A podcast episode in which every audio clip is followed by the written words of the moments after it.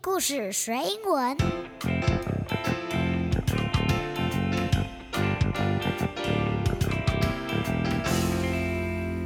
It's time for a story. Hello, kids. This is Sandy. 我是彩玉老师，欢迎收听听故事学英文的英文歌唱时间。When you hear my ukulele, that means it's time to sing a silly song. Hooray! 那这首歌叫做《Down by the Banks of the Hanky Panky》。这首歌可以用念的，也可以用唱的。那现在 Sandy 老师就先带你来听一次吧。So the song goes like this. Down by the banks of the hanky panky, where the bullfrogs jumps from bank to banky, singing eeps, ipes, oops, oops.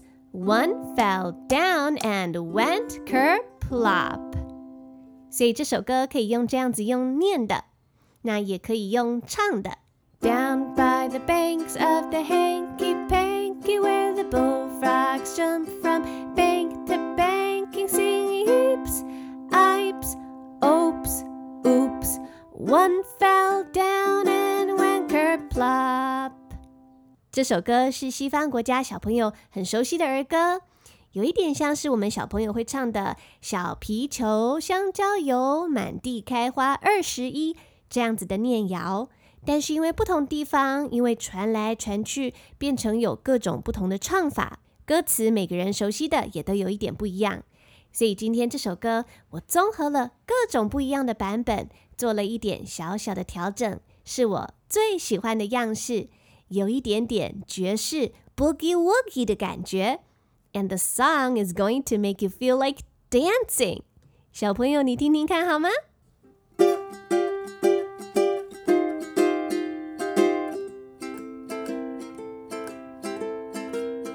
Down by the banks of the hanky panky, where the bullfrogs jump from bank to banky with the hippity hop and a flippity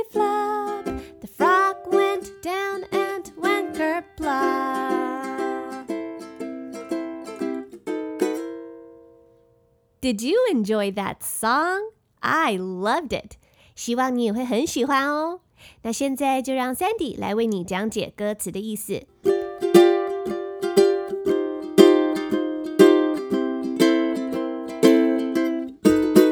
这首歌非常简单，我们一句一句来学吧。第一句歌词是这样说的：Down by the banks of the hanky panky. ” Down by the banks of the hanky panky. Bank, B A N K, bank 就是河岸边的意思。在小河旁边，河水还有旁边的陆地交接的地方，就叫做 river bank，就是河岸边。And hanky panky are just silly words. So, down by the banks of the hanky panky 就是说在那个河岸边那个地方啊。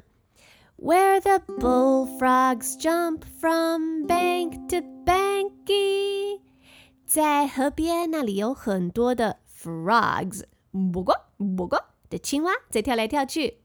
那么 bullfrog。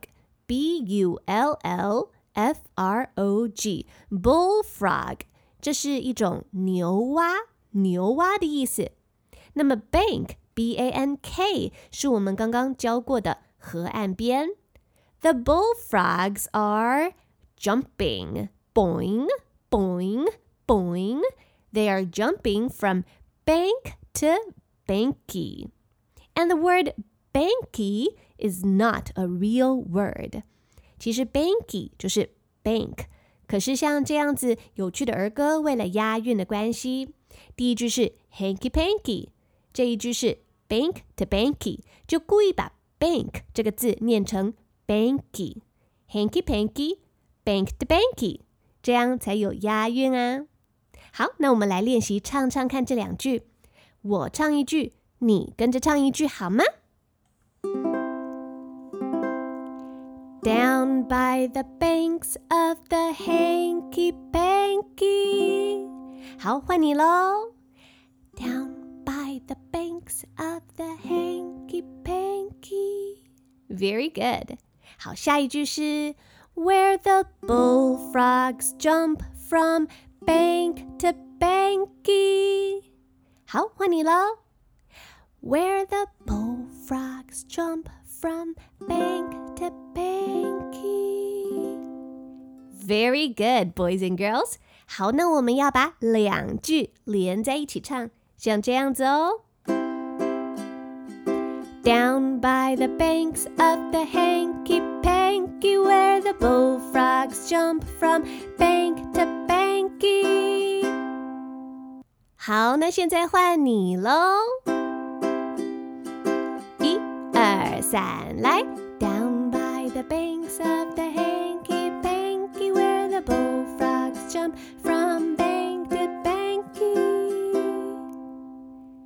很棒哦。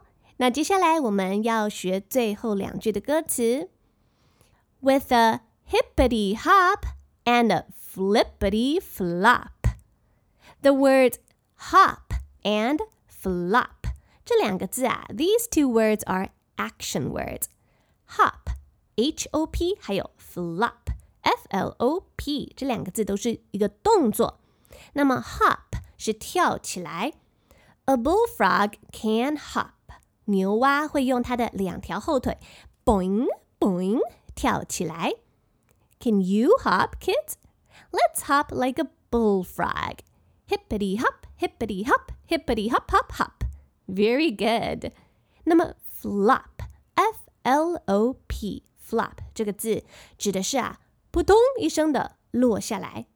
像是有时候你上学上的好累，感觉很辛苦，回到家你就没有力气了，扑通的一声，累瘫倒在椅子上或倒在床上，你就可以说 I flopped onto my bed。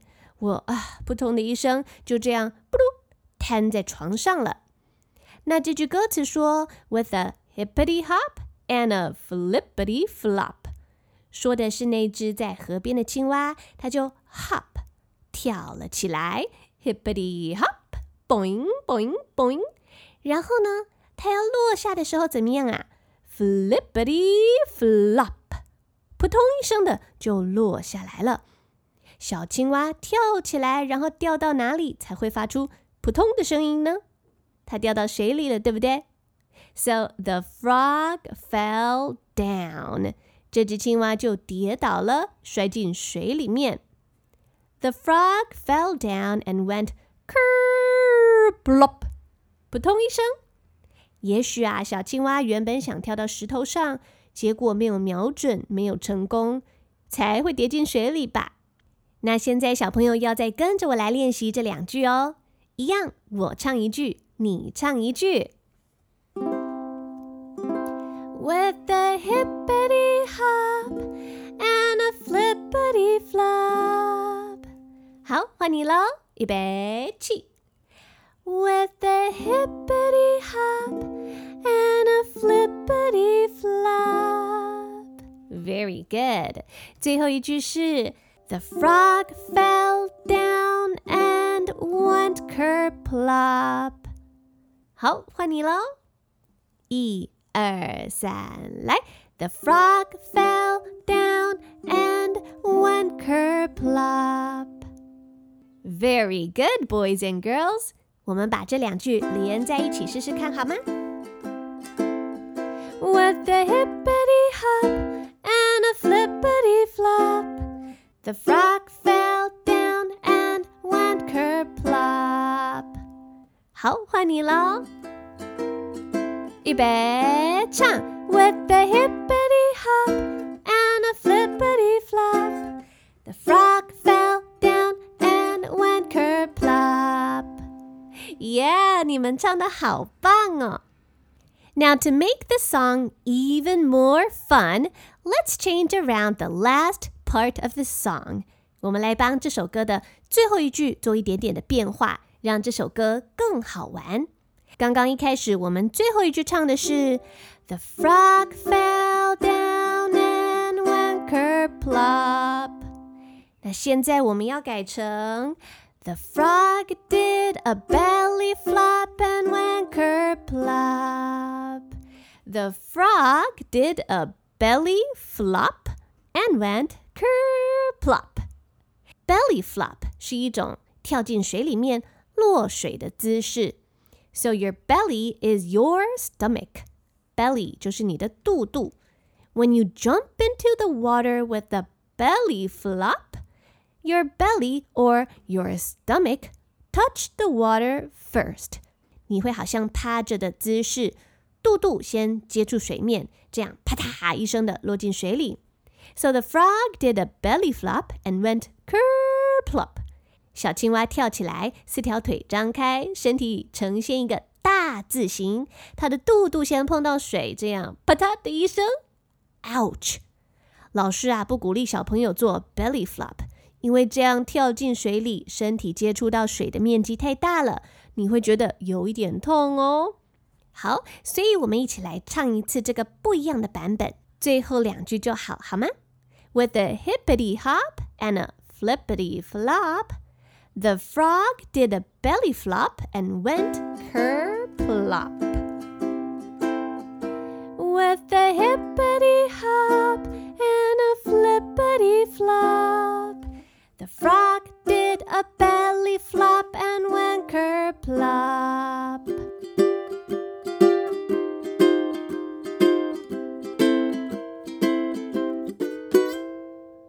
好，那我们要再来试一次不一样的歌词哦。一开始，小青蛙跌倒，The frog fell down and went kerplop。那刚刚经过我们改编过后，就变成小青蛙呈现大字形，肚肚先摔进水里。The frog did a belly flop and went kerplop。那现在要怎么改呢？我们要改成 The frog missed the lily pad and went kerplop。这个小青蛙跳起来之后，本来想要跳到一片莲花的莲叶上面，结果没有瞄准，还是摔进水里了。So a lily pad is a floating leaf of a lily。你有没有看过那种长在水里面的莲花呢？莲花的叶子会飘在水面上。 圆圆的一片，有时候你会看到有小青蛙或是蜻蜓就这样停在莲叶上面，或是青蛙会在莲叶之间跳来跳去。This frog jumped, but with a floppity flop, the frog missed the lily pad. 小青蛙本来想要跳到那片叶子上，but the frog missed it. Miss 就是错过了，没有跳准，没有跳到上面。它可能没有瞄准好吧，所以呀，就哦哦哦，没有落在叶子上，扑通一声的掉进水里面喽。With a hippity hop and a flippity flop, the frog missed the lily pad and went kerplop。这一句不好唱，我们再试一次好吗？With hop and a flippity flop. The frog missed the lily pad and went kerplop. 小朋友，你们在认识完这首歌歌词的意思，也学了一些英文单字之后，我们就一起来专心的唱唱歌好吗？ 如果你需要这首歌的歌词，你可以看本集节目的详细资讯栏，或是前往 Sandy 才玉老师的 Facebook 粉丝专业，或是 Instagram 就可以找得到歌词。那这首歌我们要唱三次，分别唱我们刚刚教过的三个不同结局的歌词。所以这首歌的前面都唱的都是一样的，只有最后一句的歌词会有改变。第一次我们要唱 The frog fell down and went kerplop。那第二次我们唱的时候，我们要唱 The frog did a belly flop and went kerplop。那么第三次呢？他想要跳到一片莲叶上面，但是他却没有瞄准，掉进水中，对不对？The frog missed the lily pad and went kerplop. Okay, are you ready? 我们先来慢慢的从头到尾唱一次，你要跟着我一起唱哦。Down by the banks of the hanky panky, where the bullfrogs jump from bank to banky with a hippity hop and a flippity flop. The frog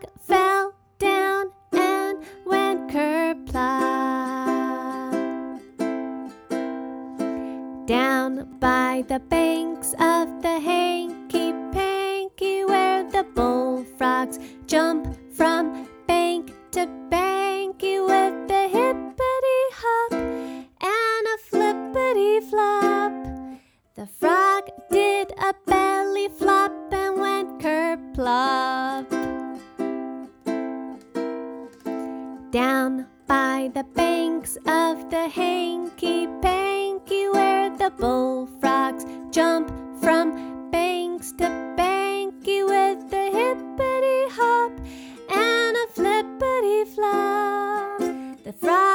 is the lily pad and anchor plop. Well done！那最后我们要用正常的速度来唱一次哦，小心舌头不要打结喽。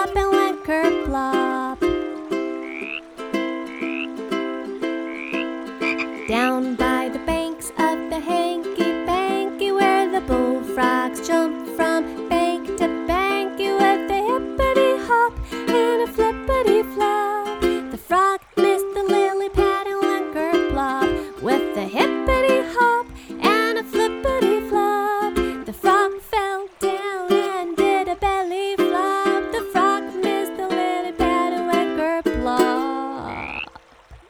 Uh oh. This is Sandy，我是彩玉老师。 今天的歌曲就教到这边喽，希望你们会喜欢。如果你觉得这个节目很好听，想支持我继续为小朋友长久制作免费的节目，欢迎你前往 Apple Podcast 为我留下五颗星的评分，或是在评论区留言给我，让其他小朋友知道你很喜欢这个节目。So that's all for today, kids. I hope to see you next week. 期待下一集再一起开心的听故事学英文喽。I'm Sandy. See you later, alligators.